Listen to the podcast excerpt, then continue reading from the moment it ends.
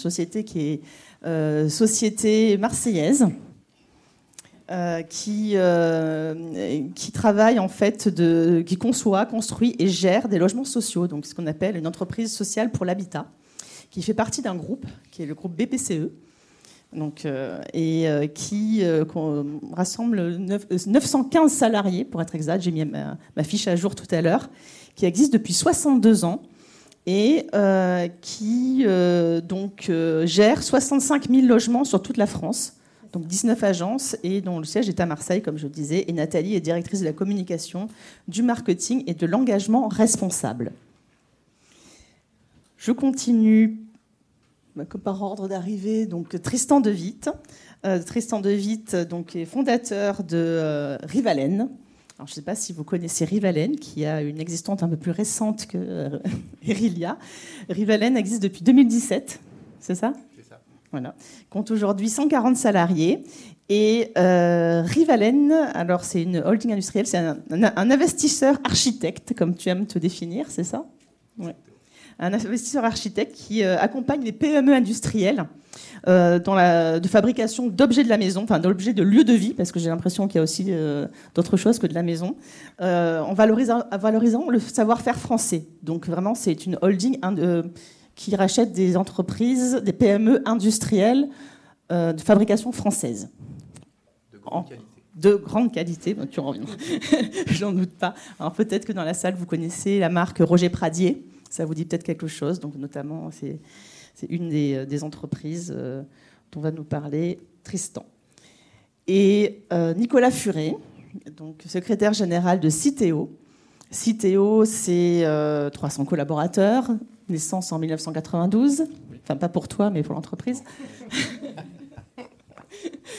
Et la vocation de, de, Citeo, c'est une entreprise qui a été créée par les entreprises du secteur de la grande consommation et de la distribution pour réduire l'impact environnemental de leurs emballages et papiers, donc enjeu fort, en proposant des solutions de réduction de réemploi et de tri et de recyclage.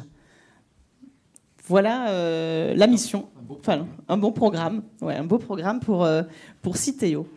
Alors, Citeo est société à mission depuis novembre 2020, Erilia depuis mars 2021 et Rivalen depuis avril 2022. Donc chacun, vous avez euh, des, histoires un peu différentes à nous raconter, et c'est ce qui va être intéressant.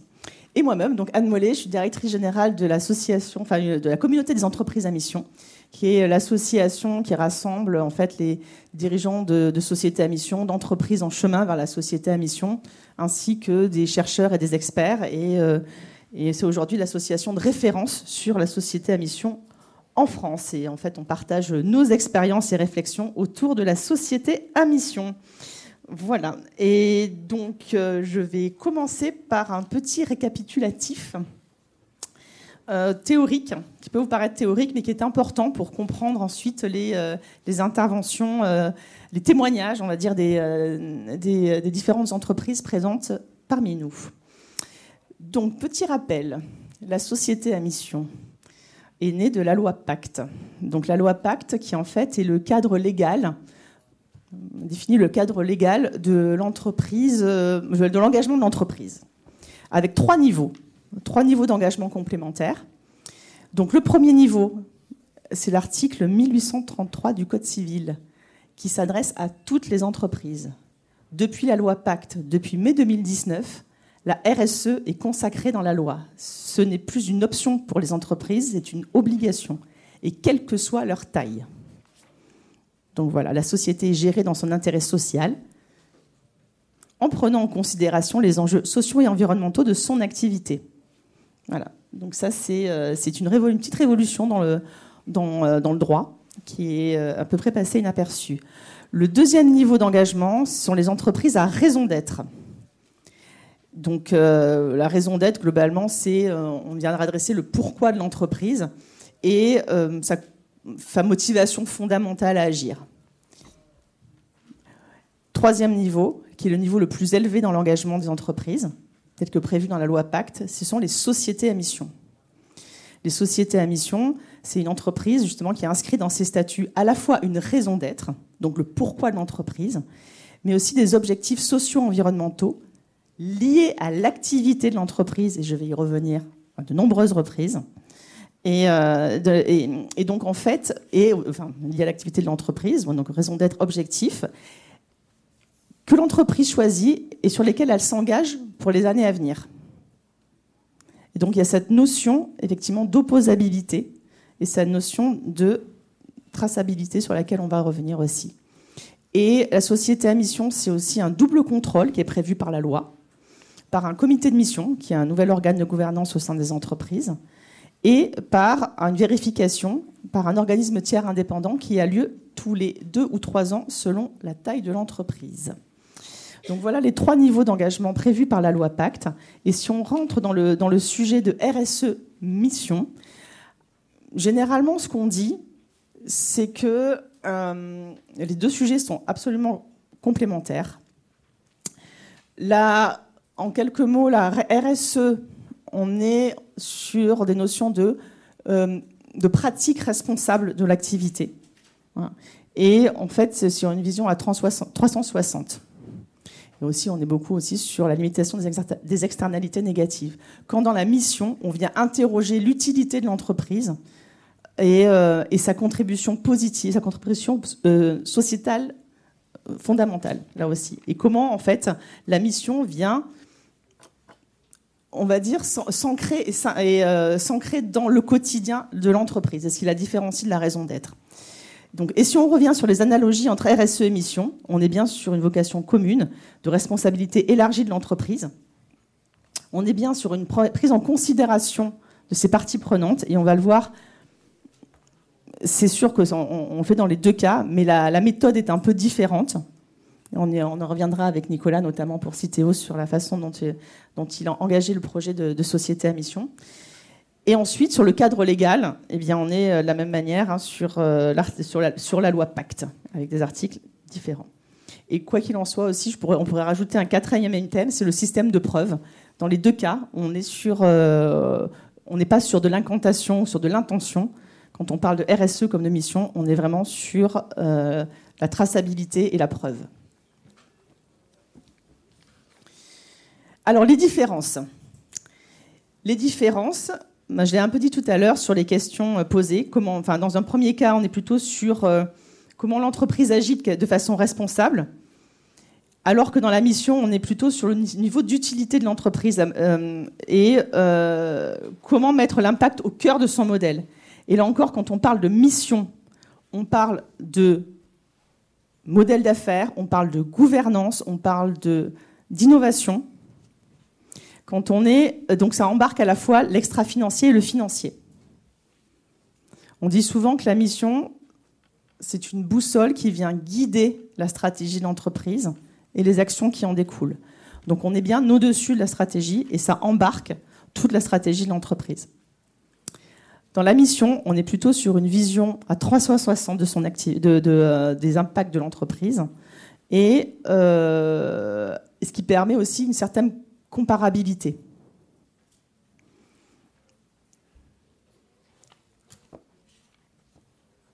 Et sur le contrôle, donc on est sur des contrôles un peu différents. Alors je vais assez vite parce qu'en fait le problème c'est qu'on n'a que 45 minutes. Et là je pourrais vous en parler pendant une heure. Euh, non, non, mais je le sens, très fort. Euh, sur les complémentarités, la RSE, euh, on, on, lui, verra aussi dans nos interventions, la RSE euh, peut assurer la cohérence et la crédibilité de l'entreprise, peut être le socle de la mission. Et euh, la RSE peut aussi aider à remplir des objectifs statutaires de la mission. Globalement, ce qu'on peut se dire, c'est que quand on a une stratégie RSE avec une vision à 360, comparaison, euh, comparabilité, DPEF ou autre, hein, et quand on travaille sur la singularité de la mission, liée euh, vraiment aux enjeux du secteur, liée à la façon dont on veut répondre et, euh, euh, dont, chaque entreprise incarne la mission et choisit ses combats singuliers, on a assez peu de trous dans la raquette. C'est-à-dire qu'on arrive vraiment à, avoir, un engagement global de l'entreprise. Vous allez me dire, ça reste assez conceptuel tout ça. Globalement, ce que je disais tout à l'heure, c'est qu'effectivement, la mission euh, irrigue toute l'entreprise et pas simplement la RSE. la, mission, et on va le voir là tout à l'heure aussi, euh, bien dans, les 96% des cas, est initiée et impulsée par le dirigeant de l'entreprise. C'est du temps de COMEX, c'est du temps de CODIR. C'est du temps où on vient réinterroger le, les racines de l'entreprise. On vient interroger l'ADN de l'entreprise et la vision qu'on en a pour l'avenir. C'est un réel projet d'entreprise qui se fait avec les collaborateurs, avec ses parties prenantes externes. Euh, c'est un, un projet d'entreprise engagé, engageant, traçable, transparent.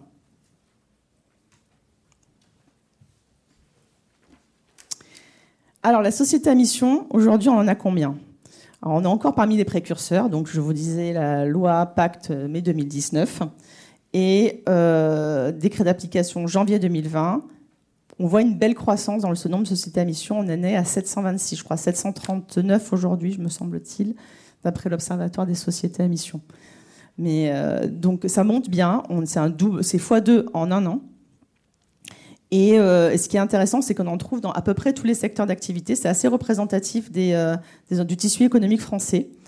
Et on en trouve de plus en plus parmi les ETI et les grandes entreprises, alors que même si les 80% des sociétés à mission, ce sont des PME de moins de 50 salariés, on voit que le sujet intéresse de plus en plus les ETI et les grandes entreprises qui mettent plus de temps pour se déposer les statuts, mais qui travaillent de manière, enfin globalement, on met entre 6, mois et 18 mois pour devenir société à mission. Les, grandes entreprises, c'est plutôt un an à, 18 mois. Euh, et, quand je vois le nombre d'entreprises qui sont en train de travailler sur le sujet, on n'est que sur la, partie émergée de l'iceberg. C'est-à-dire qu'aujourd'hui, on ne peut plus dissocier la performance de l'entreprise de son engagement social et environnemental. Notamment après l'été qu'on a passé, je pense où là, les prises de conscience ont été nettes. Ça fait un petit moment que tous dans la salle, comme vous êtes tous des avertis, ça fait un moment que vous, êtes, euh, vous avez conscience de ça, mais là, je pense que c'est parti auprès du, euh, auprès du grand public et auprès des, auprès des entreprises. Donc, c'est plus possible de faire comme avant. Il faut vraiment opérer une bascule. Il faut vraiment transformer profondément le modèle d'affaires et orienter ce modèle d'affaires. Et c'est bien le sujet de la société à mission. Et la société à mission bah, est assez complémentaire aussi de, euh, labels. On vous en a mis quelques-uns ici. Et euh, de labels donc, euh, qui, qui, se placent plutôt au niveau, enfin des labels RSE, qui là sont plutôt au niveau de, bah, pareil, qui aident à la comparaison entre entreprises et qui n'aident pas à redéfinir le projet de l'entreprise en tant que tel. Et je vais finir rapidement sur ce slide qui, euh, qui est euh, extrêmement complexe euh, et que je vous laisserai le soin, enfin je vous laisserai le soin d'aller voir sur notre, sur notre site internet. C'est globalement c'est le, le, système de la mission, donc qui est composé à la fois d'une raison d'être, d'objectifs statutaires qui eux-mêmes se déclinent en objectifs opérationnels en, en, preuve. Et, vous voyez à gauche là, voilà où se situent globalement les labels RSE qui peuvent aider et activer la mission qui peuvent euh, aider euh, à, tous les niveaux, mais qui sortent un peu du schéma. Et donc voilà, on voit, on voit bien la, complémentarité. C'était important de faire ce, petit topo, euh, même si ça paraît un peu théorique, avant de passer à la pratique. Et là, vous allez beaucoup mieux toucher du doigt ce qui se passe dans les entreprises. Parce qu'on a une entreprise qui est Erilia, qui avait une stratégie RSE avant de passer société à mission. On a une entreprise, Citeo, qui est devenue société à mission et après a travaillé sur sa stratégie RSE. Et on a une entreprise qui a globalement fait les choses tout en même temps. donc voilà, donc, euh, je pense qu'on a un beau panel de cas d'école. Euh, ben, tout d'abord, Nathalie, donc euh, comme je viens de le dire, Irelia avait une stratégie RSE formalisé avant de devenir société à mission. Euh, donc, est-ce que le fait d'avoir une démarche RSE préexistante t'a aidé déjà? Et pourquoi vous avez voulu aller plus loin euh, en axant justement euh, votre, votre stratégie autour d'une mission sociétale? Alors oui, évidemment, la, culture d'Erilia en matière RSE nous a beaucoup aidés. Nous avons commencé la RSE par obligation puisque nous étions déjà plus de 500 salariés dans l'entreprise et nous avions plus de 100 millions de chiffres d'affaires en étant bien sûr d'un côté. Nous sommes une entreprise d'intérêt général hein, avec une mission et des financements euh, qui sont liés euh, à notre action euh, donc de loger dans du logement social. Et la RSE, on l'a prise avec le décret du Grenelle 2 de, de l'environnement et nous avons exploré donc tous les critères qui nous étaient imposés par, par ce document. Nous avons fait évoluer ensuite euh, notre posture sur euh, la RSE en intégrant à la fois les enjeux ISO 26000 et le modèle Vigeo euh, avec les sept domaines de la, de la RSE. Et je parle de ça parce que le premier élément de cette démarche, ce sont les parties prenantes.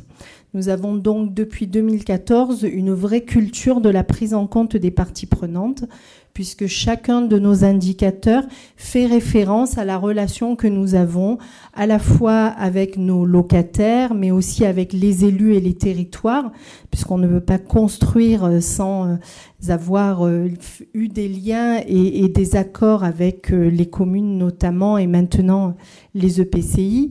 Notre gouvernance est impliquée et j'y reviendrai. Et donc toutes les parties prenantes collaborateurs, on, en reparlera parce que c'est important pour porter ces modèles-là, les fournisseurs aussi, nous avons euh, vraiment travaillé sur, euh, sur cette relation et les impacts que nous avions déjà en termes de RSE. Donc quand la société, quand la, société à mission et la loi Pacte euh, ont été publiées, on a vraiment, on était nous dans une période charnière, on l'a dit, 62 ans d'existence, une volonté de moderniser et de vraiment s'affirmer comme une société euh, de mission d'intérêt général. Et on s'est dit que la société euh, à mission allait pouvoir nous permettre de définir notre propre modèle et faire émerger là où nous voulions avoir un impact positif vis-à-vis -vis de ces parties prenantes. Donc euh, c'est un travail qui est mené euh, depuis le tout début euh, en lien avec la direction générale. C'est elle qui porte le sujet. Et évidemment, savoir ce qu'est une partie prenante dans l'entreprise, puisqu'on a des ambassadeurs RSE, ça nous a permis, quand on a travaillé sur la société à mission, on y reviendra tout à l'heure, de porter le sujet de le travailler avec les collaborateurs et ce n'est pas qu'une décision de direction générale ou de COMEX.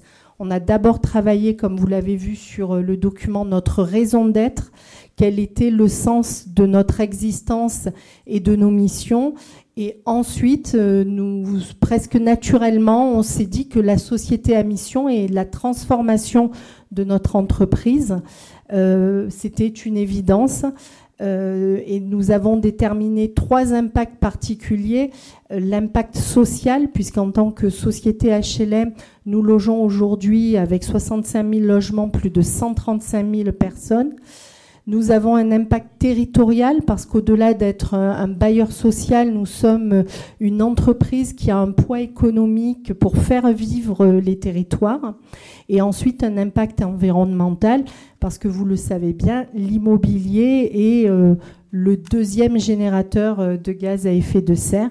Et il fallait que nous prenions en main ce sujet pour pouvoir euh, donner et apporter euh, j'aime bien le mot de Jean Jouzel, l'éthique de génération. Euh, on est là aujourd'hui, on doit prendre des engagements. Euh, parce que aujourd'hui, ces actes n'auront d'effet déjà que dans 20 ans. Donc il était temps et nous voulions nous engager et le démontrer. On le verra avec des suivis d'indicateurs et des actions très précises. Et c'est important de. Merci Nathalie effectivement, ça permet vraiment de, euh, de donner une direction, euh, un cap à l'entreprise. Et on est bien sur la transformation du cœur de l'activité de l'entreprise. C'est pas comme on a trop longtemps, et en, tant qu'ancienne directrice RSE, je peux vous en parler, on a trop longtemps mis la RSE, bon, ben, c'est le truc en plus, bon, on va bien faire. Mais par contre, sur la façon dont on fait le business, ça change rien. L'évolution a fait que maintenant, ça change de plus en plus. Ça, je vous parle de ça il y a plus de 15 ans. Euh, mais, euh, mais, quoi qu'il en soit, là, c'est comment on active la transformation au sein de l'entreprise. Et euh, Nicolas, donc chez, chez, vous, donc ça a été le contraire. C'était d'abord société à mission et après RSE. Oui. Alors, c'est pas une je pense qu'il n'y a pas eu de volonté de se dire euh, tiens, on va d'abord devenir entreprise à mission et puis ensuite on va s'intéresser à la RSE. Je crois que tout ça, c'est un peu le fruit de l'histoire euh, de, de Citeo. Citeo, vous l'avez dit, elle est née en 1992 et c'est une entreprise qui, euh, est née aussi dans le, berceau de l'intérêt général. En tout cas, elle y participe parce qu'elle est née d'une responsabilité environnementale qui est prévue par le, Code de l'environnement des entreprises de la grande consommation de prévenir et gérer la fin de vie euh, des, euh, des emballages qu'elles mettent sur le, sur le marché pour vendre leurs produits. Donc on est né en 1992. On participe depuis cette date-là à l'intérêt général et donc on a dans nos gènes ce, ce, sujet de la prévention des ressources, des déchets, de la préservation de la biodiversité, même si on ne l'a pas exprimé euh, tout de suite de cette manière-là, parce qu'au euh, tout début, il a fallu déjà mettre en place des bacs de collecte euh, et puis des filières de recyclage pour recycler toute la, matière qu'on arrivait à collecter auprès du, consommateur. Il y a quelques années, une, quinzaine d'années, on avait adhéré à des démarches ISO euh, et on, a fini par s'interroger. En fait, on ne se retrouvait pas dans ce modèle-là, euh, ayant dans notre ADN cet intérêt général, cette prégnance de, l'environnement. On avait l'impression d'essayer de coller un modèle qui ne euh, nous apportait pas nécessairement beaucoup de valeur au regard de notre fort ancrage. Et donc, on a abandonné cette démarche. Et puis, on s'est concentré sur notre métier, sur notre activité, en nous disant c'est là qu'on a le, plus fort impact euh, positif sur, sur la planète et donc concentrons-nous sur, sur cette activité. Quand le rapport Nota Sénar est sorti, euh, là, ça nous a fait comme une, une piqûre de, de, moustique. On s'est dit, oula, mais euh, ce truc-là, ça nous a rappelé l'origine de l'entreprise, la volonté des entreprises clientes de se fédérer pour, pour créer Citeo, le lien à l'intérêt général, le lien à l'environnement, euh, au côté euh, engagement sociétal. Et donc, euh, tout de suite, quand le rapport est sorti, on a commencé à s'intéresser à ce sujet. On s'est dit qu'est-ce que l'entreprise à mission pourrait apporter à Citeo? Et elle pouvait nous apporter notamment deux, trois grands piliers.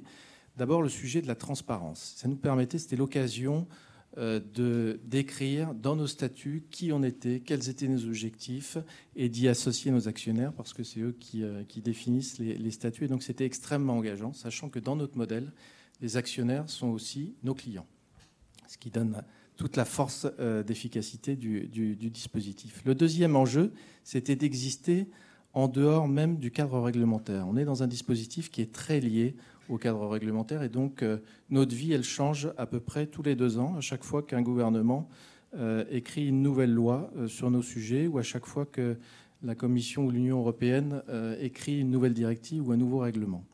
Et donc, à un moment donné, on se dit, y compris nos collaborateurs, se disaient, mais la stratégie de l'entreprise, elle change toujours. Alors que non, la stratégie de l'entreprise, elle ne changeait pas, mais elles étaient obligées de s'adapter au cadre réglementaire qui ne cessait d'évoluer dans son niveau d'exigence.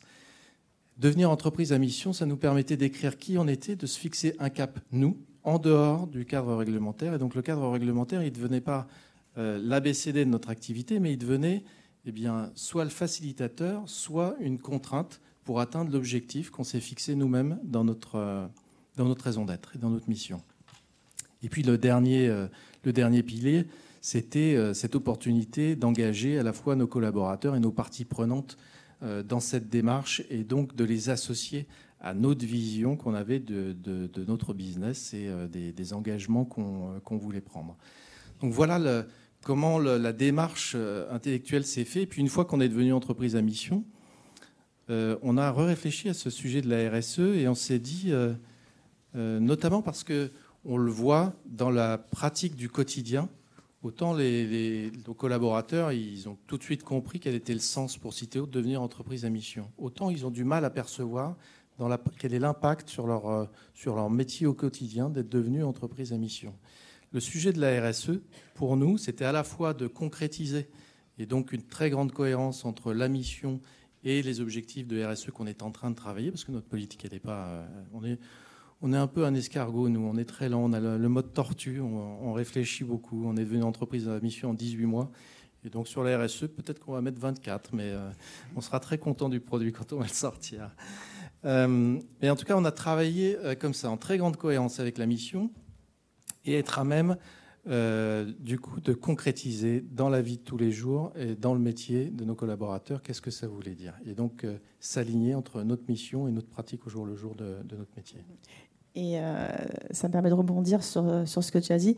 La mission, c'est aussi le moment de, de, réaligner, effectivement, à la fois la, vision de la direction générale, de la gouvernance de l'entreprise, en hein, direction générale, le, management, les collaborateurs, les actionnaires, on va y venir, et euh, tu as vu cette transition habile, euh, et les actionnaires, ainsi que, bah, effectivement, euh, comme on vit en écosystème, bien entendu, les, clients, les fournisseurs, enfin tous ceux qui font l'entreprise. C'est-à-dire l'entreprise, c'est pas un îlot perdu au milieu du monde, c'est un, système qui vit en interaction. Et, et, travailler ça est enfin, de plus en plus primordial pour, euh, pour, pour la pérennité euh, de l'entreprise. Et donc, ça fait le lien avec euh, Tristan. Donc, Tristan, tu as, tu as monté cette entreprise, Rivalen, enfin, cette holding, Rivalen, qui, qui, a une vocation un peu spécifique. Et le fait d'être société à mission impacte directement d'autres entreprises. Est-ce que tu peux nous expliquer pourquoi et aussi le rôle de l'actionnaire là-dedans? Bonjour à tous on fait l'expérience de la rareté de, la ressource, qu'on n'a plus d'eau, et j'ai un peu la bouche pâteuse. C'est les générations précédentes d'intervenants qui ont dû euh, vous faire ce petit jeu-là. bonjour à tous. Donc, euh, effectivement, Rivalen, je l'ai monté il y a 4-5 ans, et euh, le, but du jeu est de construire un collectif d'industrie, du fabriqué local, des biens d'équipement de la maison. moi, je viens d'un monde un peu investisseur. J'ai travaillé dans l'investissement pendant, pendant 15 ans avant de lancer ça il y a, a 4-5 ans et d'une famille industrielle où il y avait un groupe assez important. Donc j'ai grandi dans la graisse des machines et, j'avais l'envie de monter en fait ce collectif parce que je pense qu'il y a besoin de répondre aujourd'hui à cet enjeu industriel et de l'emploi local en France, quelque chose qui m'est assez cher et euh, de construire ce collectif est assez passionnant et avec plein d'enjeux aussi euh, parce que effectivement de construire un collectif d'industrie d'entreprises qui sont les unes à côté des autres c'est très joli quand on le dit comme ça euh, et avec toute la conviction que je peux avoir et, les idées pour le faire je trouve ça passionnant. Mais n'empêche qu'il faut aligner chacun dans un objectif un peu commun. Et quand on est dans ce type de structure, eh bien, à force de réfléchir et à l'impact et à regarder tout ce qui se faisait, l'entreprise à mission est arrivée comme un niveau de réponse, autant managérial qu'organisationnel, sur comment partager. Effectivement, la, mission, c'est une boussole. Donc, le cap qu'on veut donner à toutes ces entreprises qui sont agglomérées les unes à côté des autres, qui n'ont pas forcément vocation, même pas vocation à être fusionnées les unes avec les autres, ce serait beaucoup plus simple en termes de stratégie pour dérouler un plan.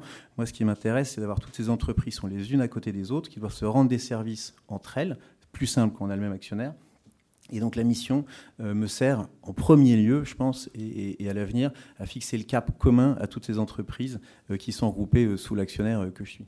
Donc, arriver à l'entreprise à mission, nous, même si je suis quelqu'un d'un peu pressé, on a quand même mis 18 ou 24 mois aussi parce qu'à partir du moment où on a cette idée, euh, il y a tout ce travail d'autoconviction, de, de, convaincre les actionnaires. Je, le dis parce que je fais ça avec mes fonds personnels, mais j'ai un fonds d'investissement minoritaire euh, à mes côtés qui est assez important. Je les ai convaincus en 3 secondes 5. Euh, donc ça, je pense que c'est de moins en moins un sujet. Ça va peut-être été en tous les cas aujourd'hui le monde dans l'investissement, et on l'entend, je pense qu'il est ultra prêt à ce genre de, mouvement. Et même, il recherche, on voit bien tous les faux impacts. Enfin, je, je pense que je prêche des convaincus. Ça devient même un truc, si on l'a pas, euh, on ne lève plus d'argent et on investit dans plus rien. Donc on est complètement euh, dans un paradigme différent de ce qui était avant.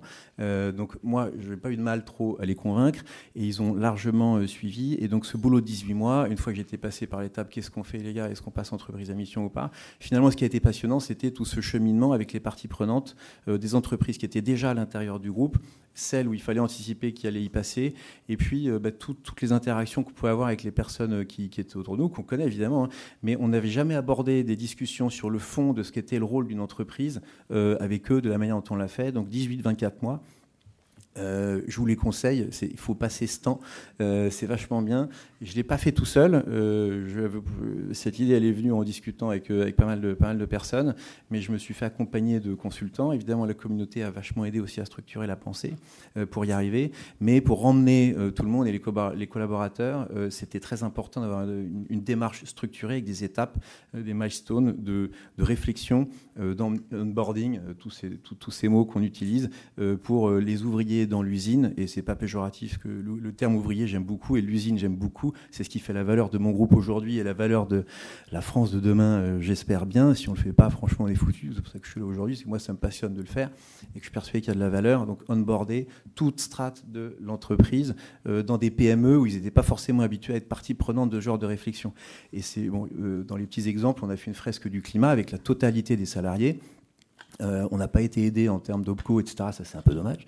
Euh, mais, je suis ravi d'avoir fait cet investissement parce que c'est fou à quel point l'ensemble des salariés a été embarqué dans cette histoire, autant à titre perso que dans la gestion de la vie de tous les jours de l'entreprise que la stratégie. Et ça a été une première pierre à l'édifice qu'on a monté pour arriver à la mission euh, dont on est passé fille entreprise à mission il y a peu de temps. Et pour répondre rapidement, parce que tu vas passer à autre chose, eh bien, euh, tout ce qui est RSE, bah, on l'a fait en même temps parce qu'en fait, dans les entreprises, les 4-5 PME qui constituent le groupe aujourd'hui, on n'avait pas de démarche RSE engagée ou très peu, ou c'était balbutiant, ou c'était pas homogène. Euh, donc, on a dû engager assez rapidement, un travail en profondeur.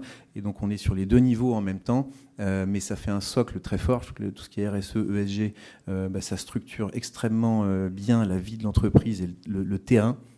Et la mission nous donne le cap. Donc il y a un petit jeu de communion, entre les deux, le terme est bon, qui est, qui, est, bien à monter. il y a plein d'outils pour s'aider, mais voilà, donc on a fait les deux en même temps parce qu'on est pressé. Et Tristan illustre bien le, sujet de, euh, qui revient, enfin les questions qu'on me pose souvent, c'est oui, comment arriver euh, à convaincre euh, mon entreprise de passer société, devenir société à mission, parce que vous savez, les, actionnaires, c'est pas facile, et dans l'entreprise, je sais pas, comment je fais pour passer le cap? En fait, aujourd'hui, comme tu l'as bien dit, en fait, il y a les, les, les, les, actionnaires, les, les, investisseurs, on voit de plus en plus. Euh, enfin, je crois que le, secteur de la finance assurance, c'est le deuxième, troisième secteur dans la société à mission. Donc, euh, elles ont compris. Et même au-delà, de, enfin, celles qui ne sont pas sociétés à mission, on va dire, euh, beaucoup de fonds d'investissement et sociétés de gestion qui se. Ah, merci, je crois que vous. Il fait un peu chaud là. globalement, pour, pour un actionnaire qui vous accompagne sur le moyen long terme, parce que c'est pas pareil quand on est coté en bourse avec une volatilité euh, de l'actionnariat, mais quand un actionnaire qui a décidé de vous accompagner euh, sur le, moyen long terme, euh, c'est un actionnaire qui a forcément compris l'intérêt de la mission et qui pousse aussi un certain nombre de, fonds d'investissement qui poussent les, euh, les, participations à devenir société à mission. Parce qu'une entreprise qui aura, euh, qui aura anticipé ce qu'on vit là aujourd'hui, hein, l'anticipation elle est moyenne quand même, hein, mais euh, ce qu'on a anticipé, c'est les questions qu'on se pose aujourd'hui, c'est-à-dire d'intégrer dans le business model les enjeux socio-environnementaux, sont des entreprises qui auront gagné du temps et qui seront plus performantes demain, performantes financièrement. Ce sont les entreprises qui pourront être plus pérennes et, euh, euh, demain, les autres sont, auront vocation à disparaître, c'est-à-dire des, euh, business models non alignés avec les enjeux qui sont devant nous, qui sont là même. On peut le dire. ce sont des entreprises. Bon, peut-être qu'aujourd'hui elles sont rentables, mais dans 10 ans ou dans, même dans, dans 3-5 ans, elles ne le seront plus du tout. Donc en fait, ce qui intéresse les, investisseurs euh, aujourd'hui, c'est de se dire j'investis dans une entreprise qui demain, parce qu'elle aura anticipé tous ces sujets-là, sera vraiment performante, euh, à la fois financièrement, mais aussi euh, performante parce qu'elle elle répondra aux vrais enjeux. Aux vrais enjeux, ça veut dire répondra à ses clients, voilà, la relation, répondra à ses collaborateurs, parce qu'on le voit bien aussi la question qu'on a aujourd'hui sur euh, la guerre des talents et la recherche de sens des collaborateurs, les meilleurs, ils vont aller dans des entreprises engagées. Et donc, qu'est-ce qui fait la, la, performance d'une entreprise aujourd'hui? Ce sont les collaborateurs qui la composent. Et donc, ça aussi, on le voit bien, je pense, dans vos structures. Ça a été extrêmement. Peut-être que Nicolas, tu peux en dire deux mots sur la façon dont, en fait, la mission a engager les collaborateurs et a un, et un, un effet très positif sur aussi l'attractivité de l'entreprise. Et là, ce sont des sujets qui parlent à tous les dirigeants. Oui, je crois que c'est en fait, euh, tu, tu l'as dit Tristan, euh, pour donner de la valeur, il faut prendre euh, du temps, il faut prendre le temps de la co-construction et de l'investissement des différentes parties prenantes et aussi des collaborateurs. Nous, on a fait l'exercice en chambre quand on a vu le rapport Sénat Nota de se dire qu'est-ce que pourrait être notre mission, qu'est-ce que ça va nous apporter? Et puis, quand on a été convaincu de vouloir le faire, on s'est dit cet exercice, il faut qu'on le fasse avec nos collaborateurs. Il faut que et donc nous aussi, on s'est fait aider de, consultants pour avoir ce côté neutre et on les a fait partir d'une page blanche après un, appel à candidature euh, spontané. Il y a un tiers de l'entreprise qui a fait la démarche euh, de, participer à ces groupes de travail et ils sont partis d'une feuille blanche pour écrire à la fois la, mission et euh, les objectifs statutaires tels qu'ils les voyaient. Et puis on a fait tout un travail des échanges avec, on a fait la même chose avec nos parties prenantes. Donc on a mis des collectivités locales, des opérateurs du déchet, des associations environnementales, des associations de consommateurs. On les a fait réfléchir à ce sujet. On a réfléchi aussi avec notre conseil d'administration, avec euh, et donc on, a échangé pendant 18 euh, mois autour euh, de ces définitions. Et quand on est sorti avec un alignement, parce que ce qui était très intéressant, c'est que ce qui est sorti à la fois du, comité exécutif, des parties prenantes, des collaborateurs, était relativement proche. Et moi, je me souviens à la fin du travail avec les collaborateurs, quand on est sorti, euh, euh, je leur ai posé la question est-ce que vous êtes euh, content, satisfait de, de, la manière dont vous avez réussi à formuler cette mission, cette raison d'être? Ils m'ont dit oui. Et maintenant, la, pression, elle est, sur tes épaules et sur les épaules, de, la direction, parce que si vous déviez de l'objectif et du niveau d'ambition que nous, on est prêt à se fixer, on sera désaligné. Donc euh, c'est un exercice, euh, quand, j'ai entendu ça, je me suis dit, on est un peu fou quand même de, s'être lancé comme ça euh, en page blanche, mais en même temps, c'est ça qui a donné toute la valeur à la démarche. C'est cet alignement qu'on a réussi à créer, donc cet engagement à la fois de l'entreprise, de ses collaborateurs, de ses parties prenantes. C'est là où se crée la valeur. Et il n'y a pas de prise de, enfin, de valeur sans audace. risque. l'audace. Parce que globalement, on, a parlé de mission, on a parlé de RSE. Comment, euh, comment euh, tout ça s'articule-t-il dans vos, euh, entreprises en, de manière très courte parce que le temps passe, à la fois en termes de pilotage, de gouvernance, parce que aussi c'est un sujet important, la gouvernance dans la société à mission. Et ben, on a un peu parlé sur l'embarquement des collaborateurs, mais surtout, j'aimerais vous entendre sur le pilotage et la gouvernance et comment tout ça, ça, s'articule. Peut-être Nathalie, enfin, passez-vous la parole. En, Rapidement, euh, pour nous, je l'ai dit tout à l'heure, euh, sans un dirigeant qui est euh, investi sur ces sujets-là, on ne peut pas embarquer l'ensemble des collaborateurs. Je suis directement rattachée au directeur général. il y avait aussi une histoire hein, depuis 2014 dans la RSE.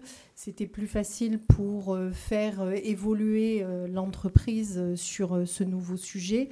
Euh, de la même façon, euh, la volonté de, notre dirigeant, du comité exécutif, c'était que l'ensemble de l'entreprise euh, s'investisse, donc y compris le CSE, y compris les conseils de concertation locative avec nos représentants de locataires. Et c'est pour ça aussi que notre actionnaire, qui est un banquier, a fini par, très très rapidement aussi, a donné son accord pour qu'on travaille sur euh, ce sujet et qu'on se transforme en société à mission. Donc voilà, le, pilotage, il est direction générale. Et après, ce sont les managers aussi hein, qui portent les sujets, qui sont euh, euh, aussi à la manœuvre en tant que référents sur les indicateurs. et c'est toute une nouvelle énergie qui se crée dans l'entreprise autour de, cette mission. Et en parlant de gouvernance aussi, l'enjeu de la société à mission, c'est euh, de partager avec un comité de mission cette vision que l'on a pour l'entreprise. Pour moi, c'est la chose la plus riche euh, de, de cette démarche par rapport à la RSE, c'est que nous avons des gens extérieurs que l'on a choisis avec notre conseil d'administration parce qu'il représentait des expertises liées directement à notre activité et qui nous apportent un éclairage, qui nous challenge, qui nous pousse. Et en, un an, par exemple, le sujet de la trajectoire ou de transition à la fois énergétique, euh, climatique, économique et sociale, c'est aussi par leur demande qu'on a fait évoluer notre posture, avec évidemment des enjeux financiers, puisque ça aussi, c'est un, des gros enjeux de la société à mission, c'est que non seulement on s'engage, mais on va démontrer quels moyens on met à disposition de cette société à mission pour qu'elle réalise ses engagements. Donc voilà, euh, l'enjeu gouvernance est important parce qu'on touche aussi à la partie économique en faisant de l'extra-financier. Merci.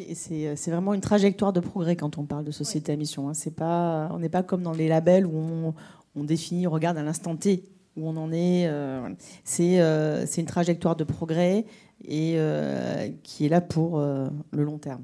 C'est ça qui ça met en dynamique une entreprise. Oui, chez Citeo, le sujet de l'incarnation par les dirigeants il est aussi important, que ce soit sur la partie RSE, sur la partie euh, entreprise à mission, si on veut le faire vivre euh, au jour le jour et pas que ce soit euh, quelque chose, un dossier qu'on sort de temps en temps quand il y a un, audit de l'OTI. il faut que ce soit incarné au plus haut de, au plus haut de l'entreprise. Et ensuite, comme on l'a fait, nous, sur la, sur la démarche de la rédaction de la raison d'être et des objectifs statutaires, pour les objectifs opérationnels, qui est la déclinaison des objectifs statutaires, on l'a construit avec les collaborateurs. Donc euh, là aussi, c'est une manière euh, de les, euh, de les impliquer sur la, vie et d'impliquer l'entreprise dans sa globalité, parce que nos objectifs, ils, touchent quasiment la totalité des, collaborateurs de, de, de l'entreprise. Donc ça, c'est extrêmement important, le sujet de l'incarnation, parce qu'il faut le faire vivre euh, tous les jours auprès des collaborateurs pour pas que ce soit juste euh, un beau mot et un rapport euh, tous, les, tous les ans ou tous les deux ans. Et puis, je crois que ce qui est important aussi sur le, le comité de mission, si on veut qu'il ait cette capacité à nous challenger, il faut qu'il ait une forme d'indépendance et il est extrêmement important de bien réfléchir à sa composition. Euh, et euh, il, aura d'autant plus de valeur qu'on aura des gens à la fois euh, compétents, libres, libres aussi de critiquer la stratégie mise en place par le conseil d'administration. Alors bien sûr, pas forcément de libre de la critiquer par voie de presse ou, de manière publique, parce que ça pourrait déstabiliser l'entreprise, mais en tout cas de créer ce dialogue entre les instances de gouvernance, parce qu'elles ont chacun un rôle, et si on a un comité de mission qui, apporte cette valeur par son regard critique auprès du conseil d'administration, là aussi, on crée, on crée de la valeur pour l'entreprise. Et euh, Tristan, le, thème de cette de de cette année, c'est l'heure des choix.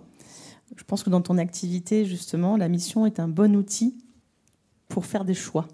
Est-ce que tu, euh, notamment des choix d'investissement euh, globalement euh, parce qu'en fait, quand on parle de, de, société à, mission, on parle selon de, renoncement, on parle aussi d'alignement, de cohérence.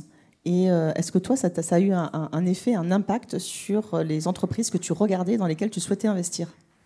Oui, c'est vrai qu'il y a deux niveaux. Comme c'est une boussole assez claire, et c'est récent euh, cet, aspect, cet aspect mission, mais la vocation de la holding dont moi je m'occupe, et je parle le plus clair de mon temps, c'est effectivement de faire des acquisitions. Donc quand on se fixe une mission qui est de créer un collectif industriel performant, euh, dont la vocation euh, est de soutenir les entreprises des biens d'équipement de la maison, on pourrait se dire, euh, bah, est-ce qu'on achète tout? Qu'est-ce qu'on fait? Bah, quand, on dit ça et qu'on veut le faire en France et d'une bonne manière, il y a un paquet d'entreprises, quand on est ce que je représente, qui est un acquéreur, qui viennent spontanément, ou des banquiers qui appellent pour nous proposer un paquet d'entreprises qui ne sont pas forcément dans la veine de cette mission qu'on s'est fixée. Et donc clairement, aujourd'hui, il y a des entreprises qu'on s'interdit de regarder, que je m'interdis de regarder et de faire l'acquisition, euh, parce que ça ne répondrait pas à cette mission euh, qui est celle qu'on s'est fixée. Euh, donc c'est peut-être un petit renoncement, mais ça nous pose un certain nombre de problèmes parce qu'aujourd'hui les entreprises sont réellement dans la veine de ce qui nous intéresse. C'est pas si c'est pas si facile à trouver non plus, mais comme c'est notre mission, on s'y tient et on va répondre à cette envie de croissance qu'on a quand même pour aller dans ces entreprises qui ont vocation à modifier l'écosystème français. C'est-à-dire que si on, a, si on a une base pour faire de, que cette entreprise devienne elle-même dans la, dans, dans, la veine de ce qu'on de, qu'on veut, on va investir tout ce qu'il faut dedans pour la transformer. Typiquement, une marque aujourd'hui qui ferait que de la fabrication asiatique, je vais plutôt, l'exclure parce que moi, je suis convaincu du fabriqué local. Mais s'il y a une marque, tout de suite, on voit qu'en passant pas trop de temps, mais en investissant des montants raisonnable ou à ma portée, on peut transformer le modèle en le rendant industriel d'une euh, fabrication locale, euh, on le fera.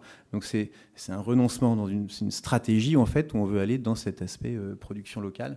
donc c'est assez important. Et dans les investissements industriels, de la même manière, on pourrait dire on fait des investissements de production, etc., etc. Ben, en fait, on, commence à s'équiper de guidelines pour dire ben, il y a des choses qu'on veut faire et pas faire. Donc industriel, le temps de l'investissement il est vachement long parce que quand on se pose une question de comment est-ce qu'on va doubler de taille quand on est industriel, euh, bah, c'est compliqué. Il hein, faut 10 ans euh, pour se dire euh, comment ça va se passer, les plans, etc. J'exagère un peu, mais à peine. Donc, il faut se poser les bonnes questions tout de suite de quel outil de production on a besoin pour notre génération d'après, dans 20 ans? Donc, super économe en énergie. On, va extrêmement loin dans tous les aspects du matériel qu'on va choisir pour qu'il soit le plus vertueux possible euh, ça tombe bien en ce moment, c'est plutôt pas con, pardon du terme, d'investir dans du matériel qui soit peu énergivore, euh, mais ça répond à un paquet d'enjeux, là aujourd'hui très pécunier, mais évidemment à long terme beaucoup plus que ça. Donc ça fait partie aussi des choix d'investissement guidés par la mission. Merci. Et on voit bien dans vos trois interventions qu'en fait, euh, vous êtes vraiment orienté vers votre cœur de métier. C'est-à-dire que la mission vous a permis d'avancer de, sur votre, votre cœur de métier, la façon dont vous le faites. Euh, et, c'est ça qui est, encore une fois, assez complémentaire d'une démarche RSE et euh, d'une démarche RSE qui, qui, qui en fait, globalement, on transforme pas profondément une entreprise euh, par des indicateurs. Et souvent, la RSE, on la limite à des indicateurs, ce qui est beaucoup plus que ça. Mais euh, les indicateurs et les cahiers des charges, c'est pas ça qui transforme profondément une entreprise. Ils sont là pour structurer, euh, structurer et contrôler, on va dire, la, démarche. Alors que l'impulsion et la, la, vision, la mission, ça vient vraiment de l'humain, de la gouvernance, du corps social, des parties prenantes.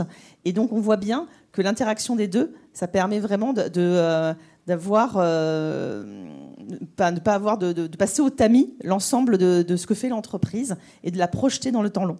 Et, euh, c'est ce qu'apporte cette complémentarité entre les deux. Alors je crois qu'on est euh, qu'on a débordé complètement sur la. J'avais encore plein mal de questions, mais c'est pas grave. Est-ce que vous avez des questions? Oui?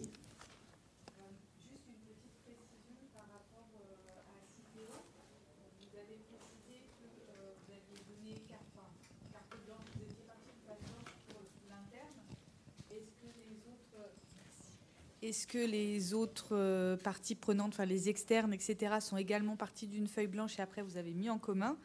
Ou est-ce que les autres sont parties des, axes qu'avaient proposés les salariés?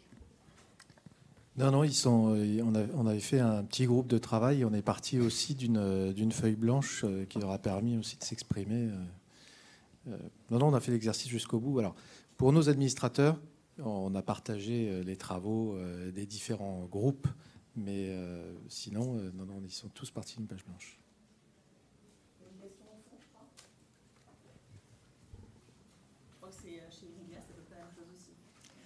Alors, presque, mais euh, sur les parties prenantes, nous avons travaillé par interview, alors que pour les collaborateurs et les locataires, en atelier. Donc, on a mixé deux approches. Et nous, nous pareil, on, on s'est forcé de prendre en compte tout ce qui avait été dit. On va le faire à notre vitesse, mais euh, effectivement, 100%. Euh, une raison d'être se doit d'être porteuse de conviction aussi du dirigeant. Et, euh, et donc là où on écoute plus souvent les, les, les, les parties prenantes, c'est notamment sur les, la enfin, les objectifs. Et on écoute aussi bien entendu les, collaborateurs sur la raison d'être, mais il y a quelque chose de qui est de l'ordre de l'incarnation et du leadership et de, et de, et de, la, de la conviction. Est-ce que vous pourriez nous dire vos missions, s'il vous plaît? Nous les citer Enfin, la verbaliser alors, alors, pour Erilia, c'est nous voulons rendre le logement accessible à tous pour changer la vie et contribuer à l'attractivité des territoires. Pour Citéo, on veut engager et accompagner les acteurs économiques à produire, distribuer et consommer en préservant notre planète, ses ressources, la biodiversité et le climat. Moi, je vais vous la résumer parce qu'elle fait quatre pages. On nous a dit beaucoup, il faut que ce soit court, long. C'est vachement compliqué comme exercice, donc j'ai pas toujours les bons mots. Mais en gros, c'est qu'on est convaincu qu'il y a tout un tissu économique et que l'entreprise performante aujourd'hui, elle est capable de recréer bah, de l'emploi et, de la valeur. Et donc aujourd'hui, le groupe, nous, c'est ICO. Je suis un peu voileux et on m'a fait pas mal de petites blagues. ICO, c'est un bon terme. Donc ce qu'on veut, c'est ICO, l'industrie de l'objet du quotidien. Et j'aime bien ce terme de l'objet du quotidien parce qu'il dit énormément de choses. Il dit c'est l'objet de tous les jours. C'est l'objet qui doit être facile à utiliser. Il doit être aussi assez beau, mais il doit répondre à un besoin juste. Et donc l'objet du quotidien, euh, je trouve très bon terme. Et donc euh, voilà, le ICO, l'industrie de, l'objet du quotidien, avec des valeurs évidemment qui sont euh, environnementales, humaines, euh, mais ça un petit peu comme tout le monde aujourd'hui, et puis ça se décline sur plein d'aspects. mais c'est une ambition d'un groupe industriel d'un architecte qui construit un ensemble. Donc ICO, on est très humble aussi, c'est dans nos valeurs, donc comptez pas que sur moi évidemment, moi je compte sur vous pour aller dans ce sens-là, parce qu'on en a vachement besoin. Eh bien, merci beaucoup.